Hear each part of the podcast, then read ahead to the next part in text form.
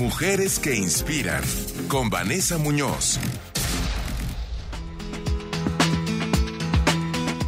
Mi queridísima Vane, ¿cómo estás? Hola Héctor, buenas noches, muy bien, gracias. ¿Tú qué tal? Pues muy bien, aquí contento de, de escucharte a ti y ahorita también a nuestra querida amiga María, porque traen un tema que, que bueno, yo seguro que mucha gente le, le, va a hacer este, música en los oídos, ¿eh? Así es, música, no sabemos si clásica o, de rock. o de reggaetón. Buenas noches, querido público. Es para mí un placer ser la voz de mujeres que inspiran y quiero dar también la bienvenida a nuestra querida María. ¿Cómo estás, María? Buenas noches. Hola, ¿cómo están? Ya los extraño. Todo bien por aquí. Todo bien, María. Igualmente, ya ya nos extrañamos todos. Mira, nos da nos da mucho gusto que estés aquí también con nosotros hoy, porque coincidentalmente también al, al tema de la colaboración del día de hoy, la SED ya dio oficialmente por terminado el ciclo escolar. Claro, una forma muy diferente a lo planeado, ¿no? En línea. Y me gustaría mucho que nos compartieras cómo vivieron esto las mamás, María.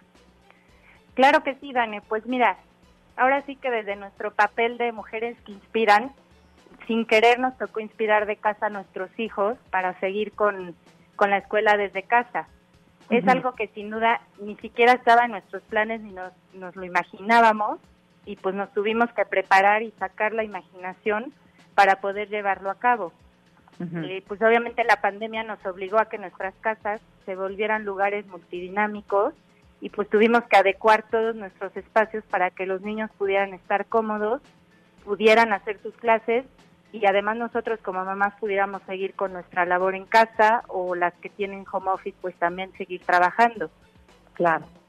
Ha sido un reto, bueno, en lo personal y yo creo que cualquiera que nos pueda ver va a decir lo mismo, que ha sido un reto impresionante y pues no solo a nivel tecnológico, sin un reto de organización, de paciencia, de tolerancia para con nosotros, para con los niños y los maestros.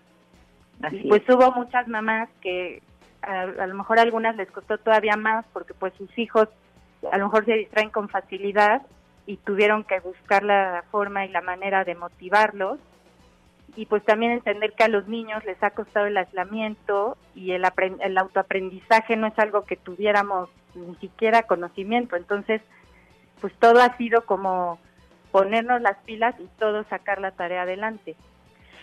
Sí. Ay, caray, se nos fue la llamada.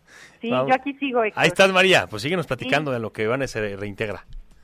Sí, oye, pues también otra cosa importante. En muchas casas sí se desgastó la relación entre papás e hijos, pues porque además de ponerte a hacer toda la casa y el trabajo, tuviste que estar pendiente de las tareas, de que se conectaran, de mandar las evidencias. Oye, y tú, tú, tienes tres, o sea, eh, eh, seguramente los más chiquitos en tres meses ya son adolescentes en, en esta batalla, ¿eh?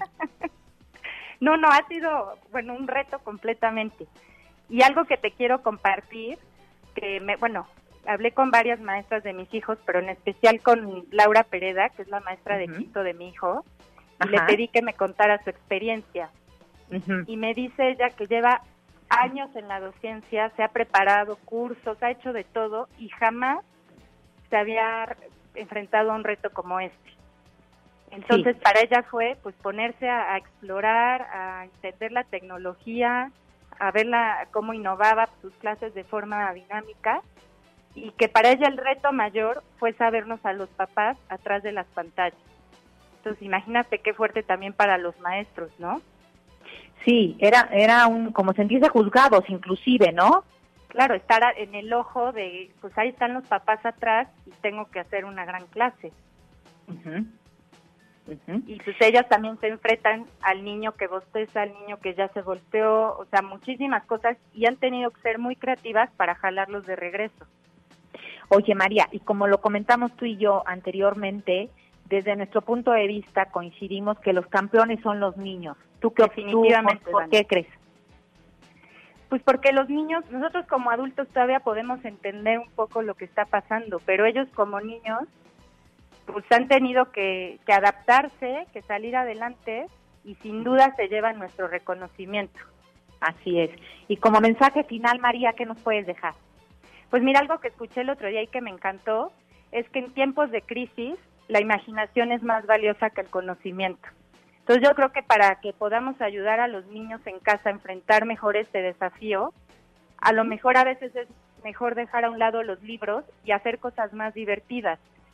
Se me ocurre, por ejemplo, enseñar fracciones haciendo un pastel, midiendo este, los ingredientes o cosas así, para que también ellos se lleven un bonito recuerdo, si podemos decirlo, de estos momentos en casa y, que todo fluya más bonito y haya una mejor energía en nuestros espacios.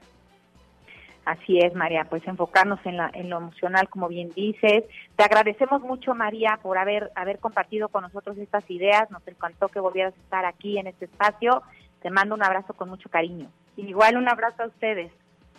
Un abrazo. Y Héctor, me gustaría mucho invitar a tu público que nos escucha el día de hoy, que nos compartan su opinión ahí en tu WhatsApp o en las redes de Mommy Talk México en Facebook o Mommy Talk MX en el post donde está Mujeres que Inspiran. Me encantaría saber su opinión. Ellos qué, opinan, quién se lleva las porras del homeschooling, cómo lo vivieron. Para mí en lo particular las porras se las lleva el trinomio maestros, padres y niños. Y deseo de corazón que el vínculo realmente parental haya salido lo más sano y menos dañado posible de, después de esta experiencia y que haya sido lo mejor de todo. Oye, sí, porque terminó el ciclo escolar, Vane, pero quedan las vacaciones de verano, que no sé, se van a parecer mucho, ¿no? Pero... este, divertidos. Entonces, pues ojalá que el vínculo sea más profundo y que, que tengan nuevas actividades a compartir en este tiempo. Ojalá que sí, ojalá eh. que sí, que sea nutricio y, y sobre todo de provecho, como dice María, que, que los niños recuerden cuando sean abuelitos o sean padres, esta cuarentena como cuando me acerqué más a mi papá que jugó conmigo, o cuando mi mamá y yo cocinamos, o simplemente cuando me abracé en la noche en mi camita calientita y no me desperté corriendo todas las noches, las mañanas, ¿no? Claro, sí, sí, sí, nos ayudó a, hacernos más humanos también entre, entre nosotros. Muchas gracias, María, gracias, Vane, les mando un abrazo grande, felicidades a, a ustedes y a todas las mamás y papás y a todos los maestros y maestras que se involucraron al 100. Un abrazo. Y los niños, los niños también. Bueno, pero ellos no lo están escuchando, espero, ¿no? Bueno, los míos sí aquí están. Saludos. Los niños internos, saludos, un abrazo. A todos. Gracias.